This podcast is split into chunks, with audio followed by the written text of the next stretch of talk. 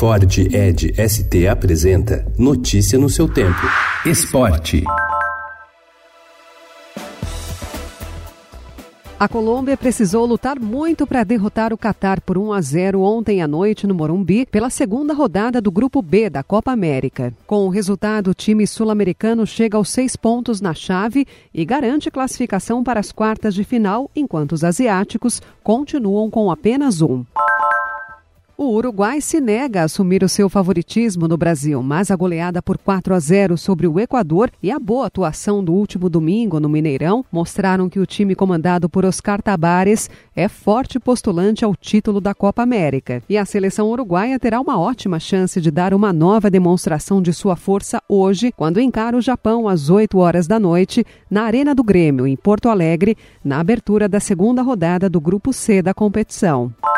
Vaiada no Morumbi e criticada em Salvador, a seleção brasileira torce agora para ao menos conseguir apoio dentro de um local tido como refúgio para vários integrantes do elenco e da comissão técnica de Tite. A Arena Corinthians, local do jogo de sábado contra o Peru, é onde o treinador foi ídolo e alguns jogadores se sentem em casa.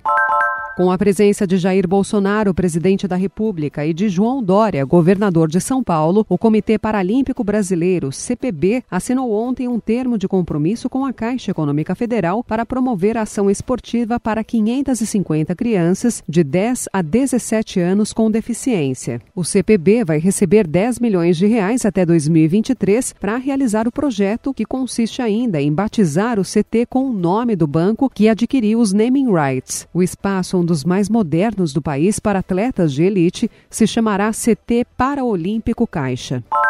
O empate por 3 a 3 entre Argentina e Escócia ontem em Paris adiou para hoje a definição do adversário do Brasil nas oitavas de final do Mundial Feminino. O time de Vadão terá de esperar os quatro jogos de hoje que encerram os grupos E e F. Duas seleções podem cruzar o caminho do Brasil: a Alemanha, campeã olímpica, e a França, dona da casa. Notícia no seu tempo. É um oferecimento de Ford Edge ST, o SUV que coloca performance na sua rotina até na hora de você se informar.